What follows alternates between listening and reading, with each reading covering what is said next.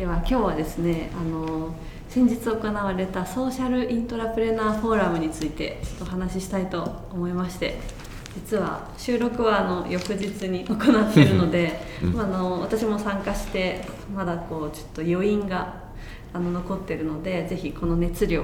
ある時に話したいなと思うんですけれどもソーシャルイントラプレナーフォーラムの第2回をマリーグループのあの本社で行ったんですけれども、えー、と前回初めて行ったのはちょうど1年ぐらい前ですかね。そうですね。はい、で今回はあの人数も参加された人数も増えてでゲストの方もまた新しい方々がお越しいただいてというので実際あの青江さんもご登壇されながら結構あの対話型のトークセッションですごい盛り上がったなという印象だったんですけれども、今年のフォーラムいかがでしたか？いやーおかげさまで第2回なんですけど最初は100人弱ぐらいうん。で非常にこじんまりとスタートしてもうとにかくやってみようっていうスタートしようっていうことで。で今年はまあ第2回2回目だったんですけどおかげさまで300名ぐらいご参加いただいて、えー、とうち200名強があのオンラインで、えー、と会場には80名ぐらいかな、うん。来ていただいたんですけどなんと小学生から おばあちゃんまでっていうことで、あのすごいダイバーシティがあってですねなんか独特の雰囲気で、いいですね、うん、とっても良かったです。えー。結構年代も参加者の年代も幅広かったイメージがあって、うん。20代から50代までいらっしゃったかなと思いますね。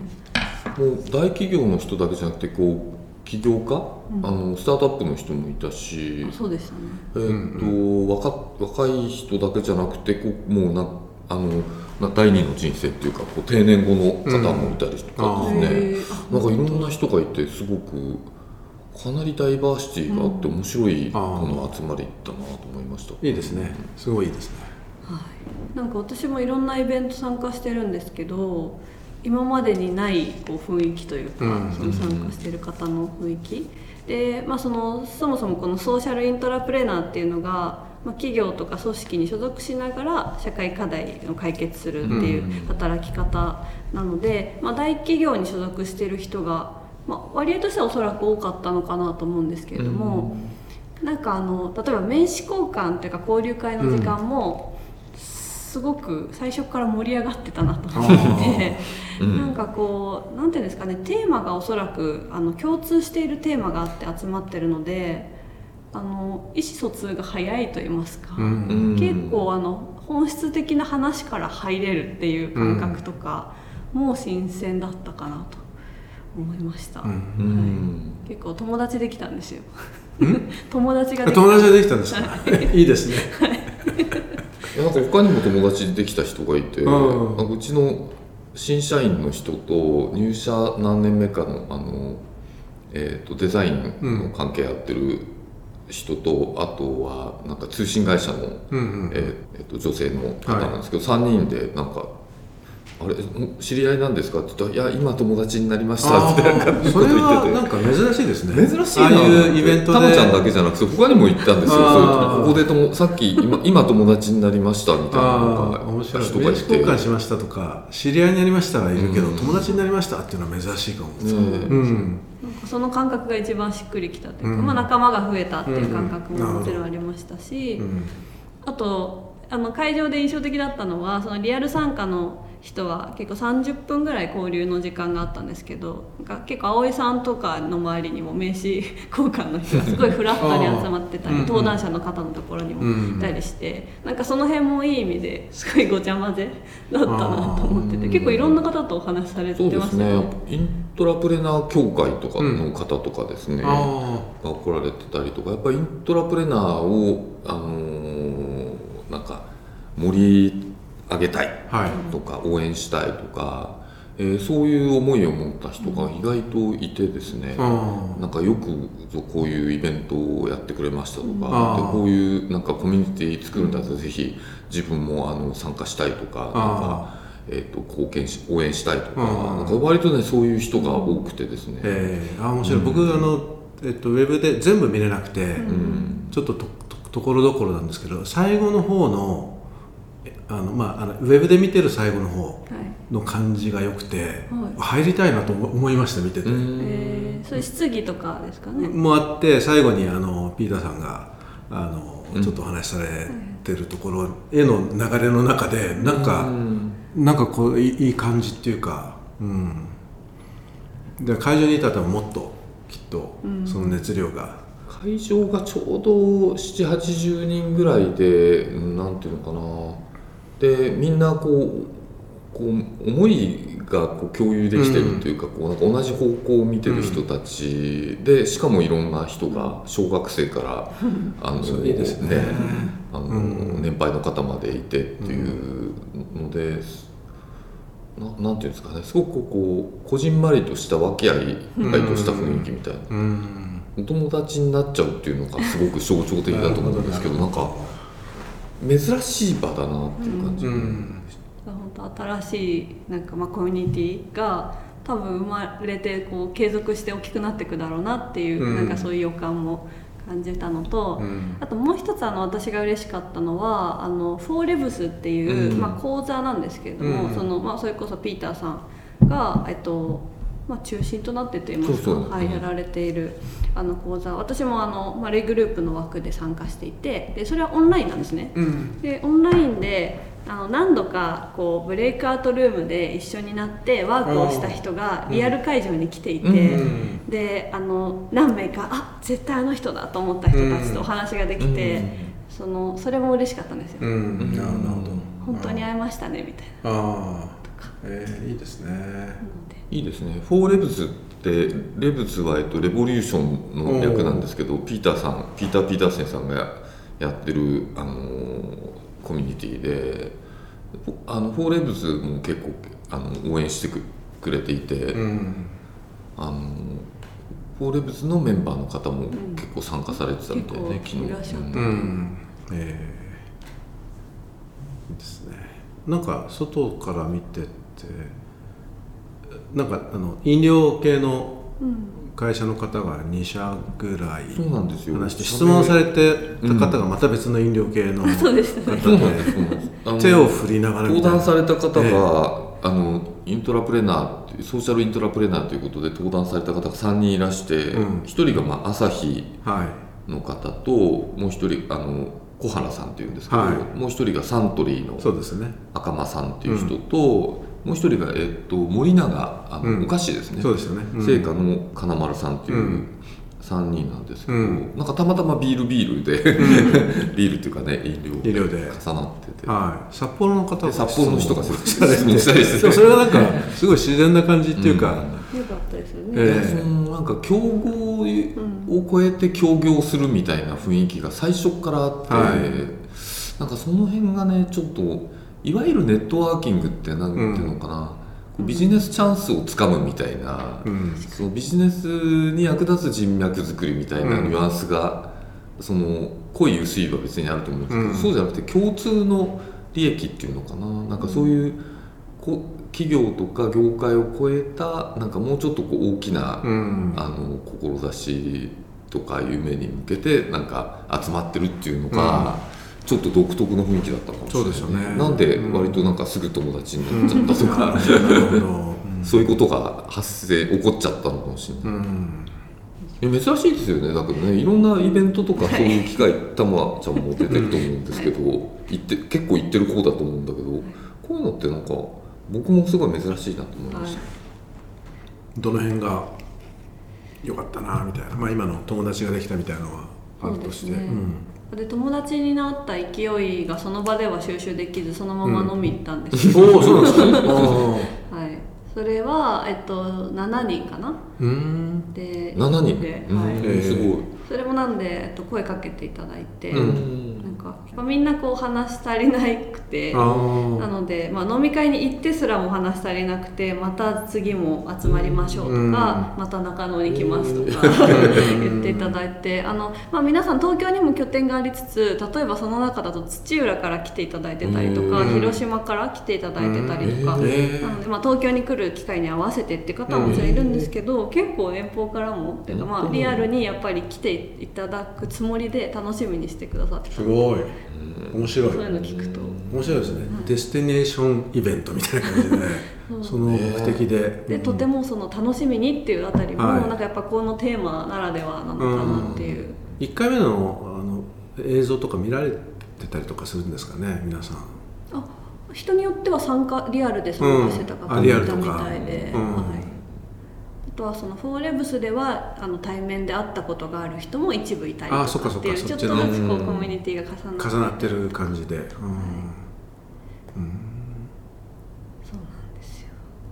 結構ですねあのなんか一緒にやっぱやりましょうよっていう雰囲気の話が多かったりとか、あとその飲み会の席だと一部こう女子会みたいになった時タイミングがあるんですけど、うん。そこも年齢とかその例えばライフステージがバラバラで、うん。いい感じにバラバラで。うん。私としてはその人生をまあなんていうんですかね相談できる友達としてもそういう仲間が増えた感じというか、うん。まあ、自分の人生の選択肢が増えるという感じ、うん。違う世界を見てる人たちだったんで、なんかすごくこう女性なんで結婚についてとか 出産についてとうん。か働き方について。でうん。最後にはすごくこうテーマど真ん中のそのウェルビーイングにうん。こう会社で働きながら社会課題も解決していくみたいなうん。ところにつながっていったりしてうん。すごくこう本質的な話をしながら熱くうん。語れて楽しうかったです。ん。い。いですね。まだそっか1年前で2回目なんですね。そうですね、うん今回のパネリストはね結構なんかみんなすごい明るくってすごいエネルギーが溢れてて、うんうんうん。すごいなんかね雰囲気が良かったんですよね、確かうん。全体に与えたみんなに与えたにうん。影響がすごい大きかったような気がする。うん。結構ね結構気づきがいくつかあって、うん一つが何ですかね。やっぱりそういうこうきいわゆるこうなんていうの？えスタートアップとかの起業家でもそういう社社内起業家でもやっぱ起業する人ってなんかこうストレス耐性が強いみたいな言い方するんだけど、あのえっとセッションの中でトークセッションの中で出てたのはですねえっとストレスに強いっていうよりはうんなんていうの？鈍感力が高いあなんかそもそもなんかあんまりなんか怒られても全然気にならないとか、うん。失敗しても全然なんかへっちゃらとか、うん。なんかねそういうこう鈍感力の高さみたいな話が出てて、うん。あそうかみたいな。そもそもストレスに強いっていう打たれ強いみたいな感じじゃなくて、うん。そもそもストレスにちょっとやそっとのことじゃストレスに感じないみたいな、うんその辺が結構大事なんだなって思ってでそのことがこの3人見てるとこの明るさとかね、うんこうすごくこう伸びやかなエネルギーを発散してる様子とかとピタッと重なるんですよ、うん。なんかやっぱね鈍感力すごい大事だなと思う。うん。あんまりこう一つ一つ、うん、いいちいち気にしない。なるほど。うん。メモしました。特にあの直接的に言ってたのはあのそのシーザさんの金丸さんだったと思うんですけど、なんか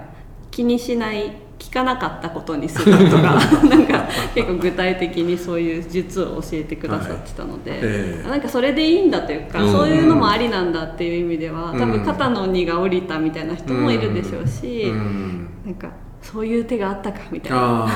それでいいですね、はい。その手があったかっていうのが結構いいね。うんなんかお三方のバランスもやっぱ皆さん当たり前ですけどタイプというか違うので、本当ね。でそのやっぱ私の中でもすごく分かりやすかったのは、まあ、葵さんも取り上げてた方程式といいますか、うん。サントリーの赤間さんですね。そうですね。自分の解決したい社会まあソーシャルイントラプレナーだから、自分の解決したい社会課題。とあとはイントラプレナーだから当然この会社？うん。その会社のうん課題。うんをさらにもう一つ掛け算としてはその会社の持ってる強みアセット、うんこの3つの掛け算でソーシャルイントラプレナーみたいな、うん。あの新規事業とか、うん。そういう成功なんでこのなんて3つの掛け算っていう方程式がすごい分かりやすくて、うん。で特にあのなるほどなと思ったのは、えっと、会社の強みとアセットっていうのはこれを活うまく活用できるかどうかが結構成功するかしないかの大きな分かれ道になる。もう非常に重要なポイントなんですけど、えっと、これが実は会社の中にいると見えにくい。あなのでやっぱりこうこう会社の外から来たりとか、うん。あるいは一回外に出てみたりとか、えっと、外の人と一緒になんていうのかな仕事をしてみる、っていうこの外側から見るっていうのがすごい大事で、うん。なのでそのなんていうのかな。いくつかのやっぱりこう条件が重ななるほど。なることが必要で、うん。そのためにいくつかそのこの3つを成立させるためにはちょっとさらにいくつかの工夫が必要になってくる。うん。っていうのがねなんかだんだんこう成功の方程式がこう見えてきたっていうような感じがしました。うんでもその自分の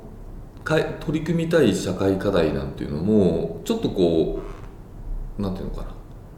固く言うとそういうことなんですけどまああのパネリストによっては、まあまあ、自分の好きとかうん自分のこうなんか面白いと思うこと、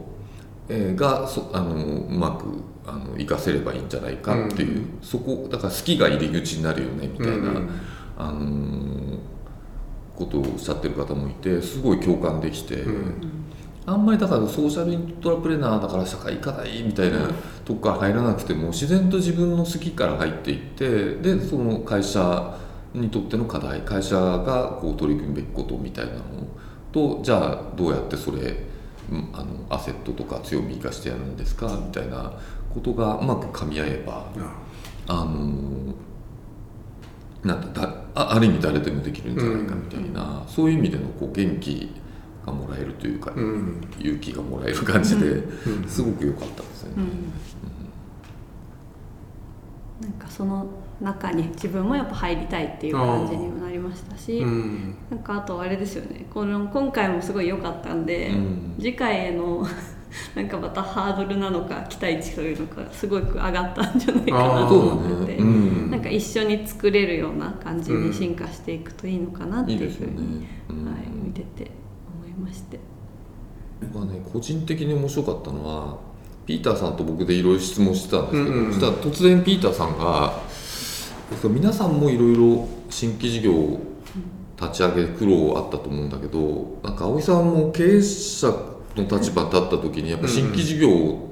うまくいかせるっていうのは結構難しかった、うん。苦労もあったんじゃないかみたいな話されて、うん。あなるほどその視点があるなと。うん。で振り返ってみると僕の社長歴の15年間ってその新規事業がなかなかうまく満たせない、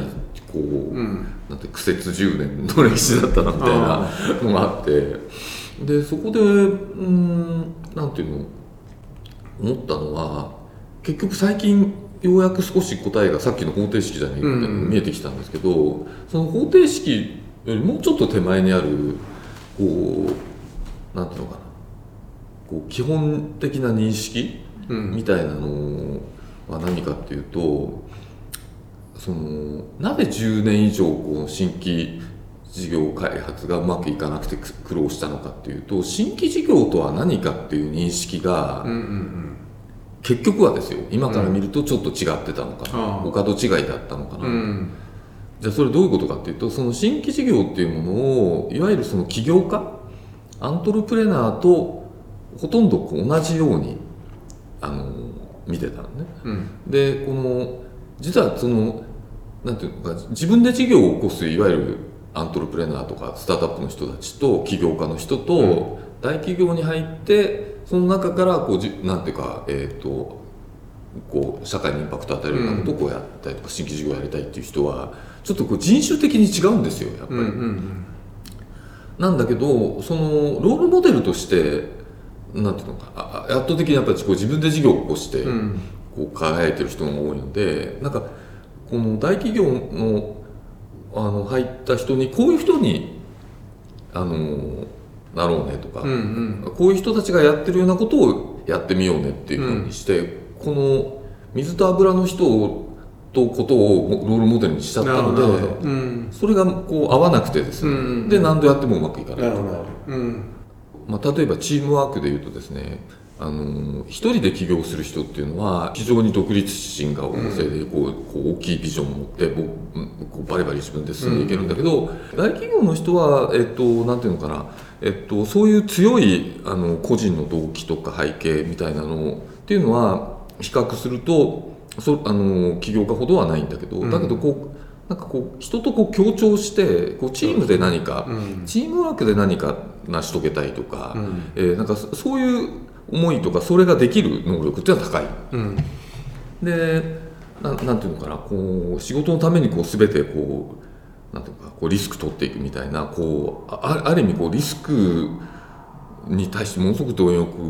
なのが起業家だとすると、えー企業に入ってる人っていうのは、まあ、どっちかというとちょっと安定した、あのなんていうの生活とか、うん。でプライベートもしっかり確保したいとかいう人がだけどなんていうのこう自分のこうやってみたいこととかあの関わりたいこう社会課題みたいなものはこうあります。っていうことなのでこのなんていうのかな全く違うからこの起業家をとか起業家のやってることをモデルにして違う環境にいる違うあなんていうの資質の人に、えー同じことをやってみようよっていう、この前提が間違った。うん。なので全然違うその違う えっと人種と違う環境っていうのをうまくに最適化したそのさっきの方程式みたいなね、あの開発の環境とか、えー仕組みうん。あのサポート体制ができればあの全然事情が違ってくるんじゃないかっていうね、うん。なんかその辺はすごいなんかその中でこういろいろ話したり話聞いてたりしてる中ですごいなんかこう解像度が一気にガッと上がって、うん。だからそれ良かったなと思ったんですよ。確かに。うん。で今回みたいな試みをやってくるとそのロールモデルもいろいろ見えてくるロールモデルがね見えるっていうのがね。一番大事だと思うんですよ。うん。やっぱりいろんな場面でそういうふうに言う人いるんですけど、うん。やっぱり起業家に会ったことであ起業家になってみようとか、なんかベンチャーキャピタリストっていう人に学生時代会ってみてあなんかかっこいい面白そうと思ってなんかなりましたとか、ね、その女性であの経営者で活躍してる人見て、私もなんか経営者になりたいと思ってうん。だとか、と同じでこの比較的なんだろうその起業家っていうのはなんか孫さんにしてもはい。そのあの、うん。なんつうかあのあれにしてもこういいろいろいるんですけど、うん。あのイントラプレーナーってあんまり見たことある人いないんですよ、うん。そうですね。なんでこう実際2人でも3人でうんもこう出てきて直接こう見たり話聞いたり対話できるっていうのはものすごく貴重じゃないかな、うん。なんかそういう名前がつくことで見見えやすくなったりとかうんするので、そうですね。いいですね。まあ、なんかムーブメントコミュニティ作ってムーブメントにしていきたいんですけど、うん。なんかできそうな予感がしたっていうか。もうなりつつある感じ。ううんんすごい楽しみ。うん。ねですね。いや、それを感じる時間でしたね、うん。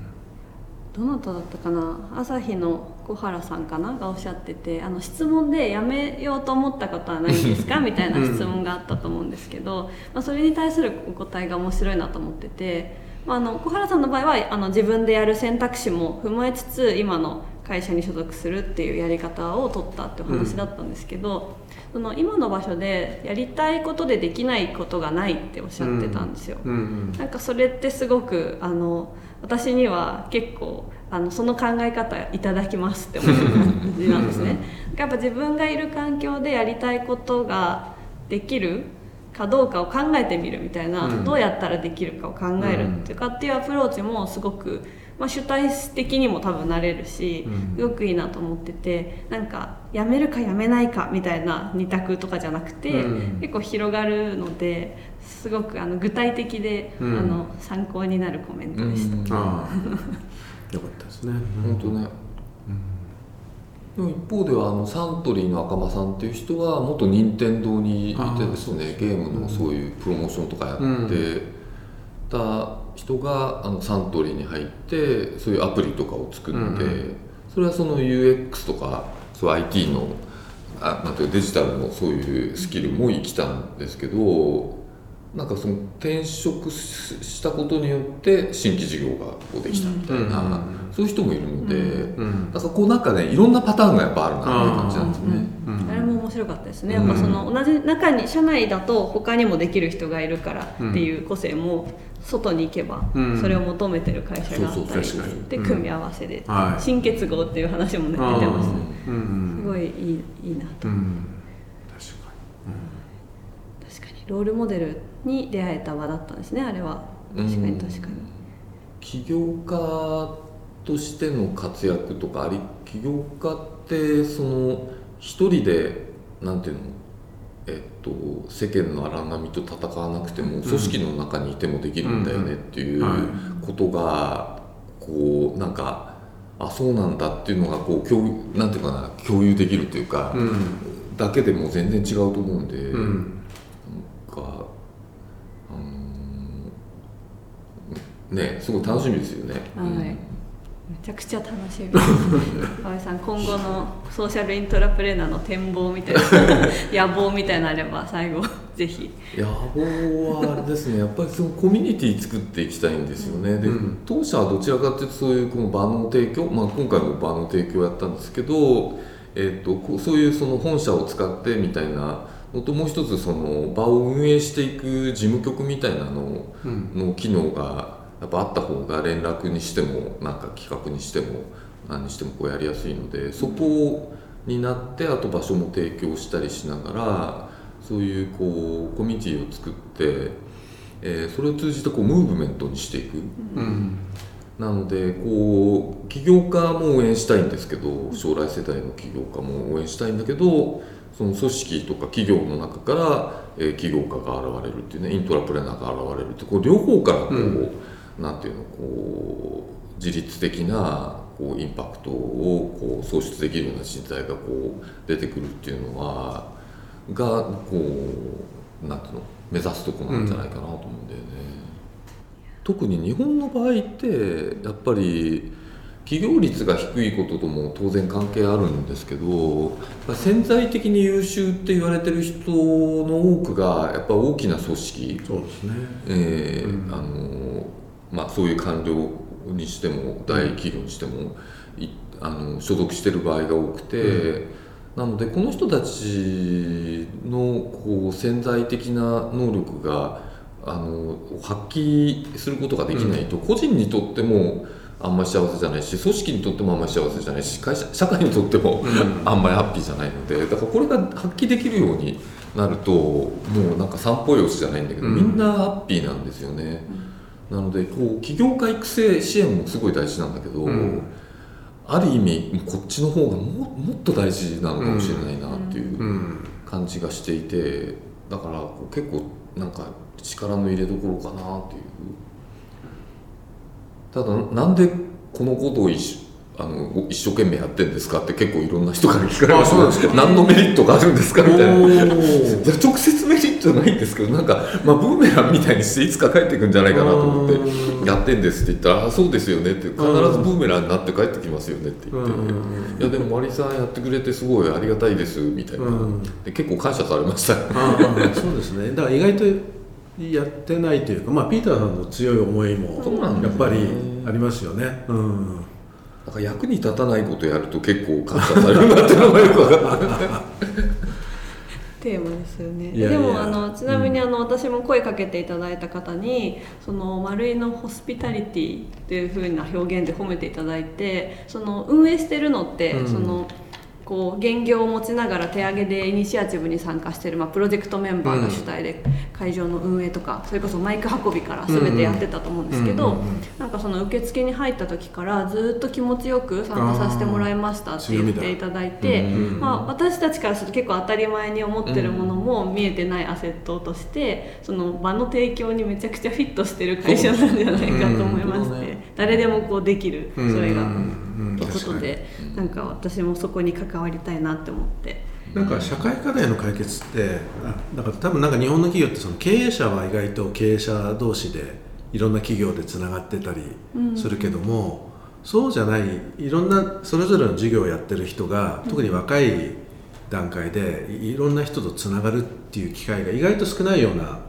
気がしてて、それを社会課題軸でうん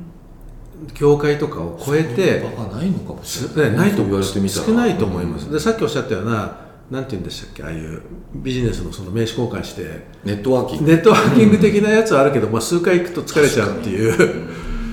だしまあちょっと独特の空気感、まあ、そそれ自体の否定じゃないけどそればっかりだとちょっとガツガツしてえる感じもありますよ、僕もそれは嫌いではないけど、うん、だけどやっぱり社会課題っていう軸が入りながらいろんな業種のいろんな人結局は社会課題だから、それがつながるって結